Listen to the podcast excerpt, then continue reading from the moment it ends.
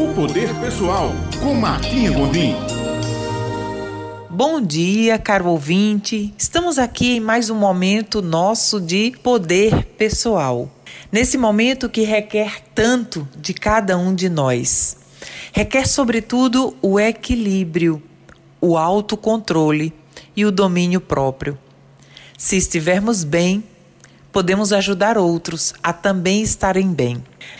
Nesse momento que é exigido tanto de cada um de nós, porque nunca tivemos uma situação similar à que vivemos e tudo que é desconhecido muitas vezes amedronta, nesse momento a melhor maneira de passarmos por ele, do meu ponto de vista, é que mantenhamos a nossa preservação da saúde física e mental de cada um de nós. A saúde física com os cuidados essenciais que já é sabido por todos. E principalmente, se você não é profissional da área da saúde ou de todos os serviços essenciais, a única forma de preservar sua saúde e a dos demais é ficando em casa. Esse é um apelo que eu faço. Preserve a sua saúde por você, preserve a sua saúde por sua família, preserve a sua saúde pelos demais. E a saúde mental? Como é que a gente preserva a nossa saúde mental em meio a tudo isso que estamos vivendo?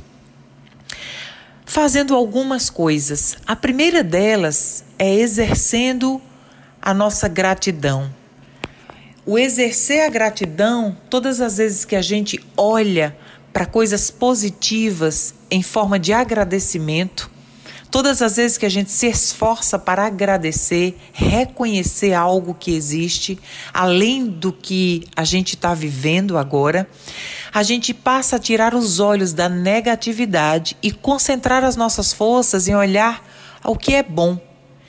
E nesse momento de exercer a gratidão, eu quero aqui deixar toda minha gratidão a todos, todos, todos os profissionais da saúde, todos os profissionais da limpeza, todos os profissionais dos serviços essenciais. Me curvo diante de vocês e agradeço. Um agradecimento com o meu reconhecimento e apreciação pela sua coragem, pela sua dedicação e pelo seu empenho em exercer a profissão a qual você abraçou para a sua vida. Meu muito obrigada. Ao exercer a gratidão, nós observamos, passamos a olhar tantas outras coisas boas que existem, além do que a gente pode pensar que não é bom em nossa vida. Outra coisa que podemos fazer para preservar a nossa saúde mental é controlar. Se eu não tenho o controle com o que está fora, eu posso controlar o que está dentro, o que está dentro de mim. Eu posso controlar as minhas escolhas.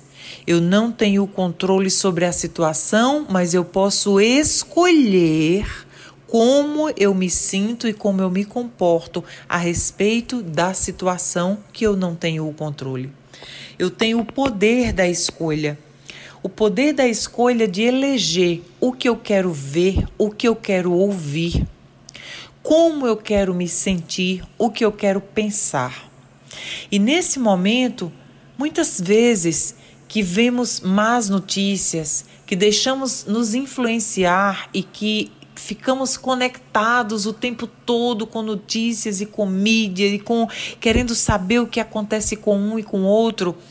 Esse tipo de comportamento e de situação não nos faz bem. Por quê?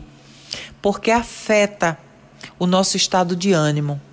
Afeta como nos sentimos, porque o que acontece com os semelhantes afeta a nós.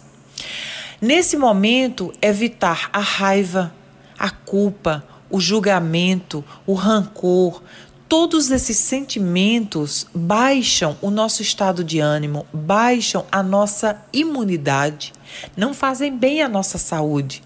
Então, ter o autocontrole de escolher, fazer e pensar apenas coisas que nos elevam. O que nos eleva, por exemplo? Buscar uma rotina saudável, buscar nesses três, nessas três semanas, nesse um mês, o período que for necessário, buscar fazer a nossa parte, escolher ser parte da solução. E sendo parte da solução, podemos nesse período sair muito mais fortalecidos fisicamente, mentalmente e espiritualmente, se praticarmos rotinas básicas, eleger o que come, selecionar, fazer alguma movimentação física, eleger algum aprendizado, algum curso, algum livro, selecionar o que alimentamos a nossa mente. Se selecionamos o que alimentamos o nosso corpo, também precisamos mais do que nunca agora eleger o, com que tipo de alimento queremos dar à nossa mente, aos nossos pensamentos. E dessa maneira eu tenho certeza que temos em nossas mãos o poder da escolha de, nesse período, quando tudo isso passar, estarmos mais fortalecidos, sermos seres humanos melhores. Olhar com generosidade a todos que precisam de nós. Se estivermos bem, estamos fortalecidos para cuidar de quem precisa. Se não estivermos bem, não somos parte da solução, seremos parte do problema. E o convite que eu te faço agora é que juntos possamos, em oração, em emanação, em conexão com o nosso Criador, sairmos disso tudo muito mais fortalecido evitando toda e qualquer preocupação com o que vem para o futuro. Não, não pense no amanhã. O convite que eu faço é vivamos um dia de cada vez. Vivamos da melhor maneira que possamos estar hoje. Porque quando a gente se preocupa, é uma forma de antecipar o que a gente não quer que aconteça. Então, quando a gente solta, quando a gente libera, quando a gente deixa ir tudo o que não temos controle, a gente fica leve, em paz. E é esse estado que, deixa, que nos deixa fortalecido, podendo também contribuir com outras pessoas.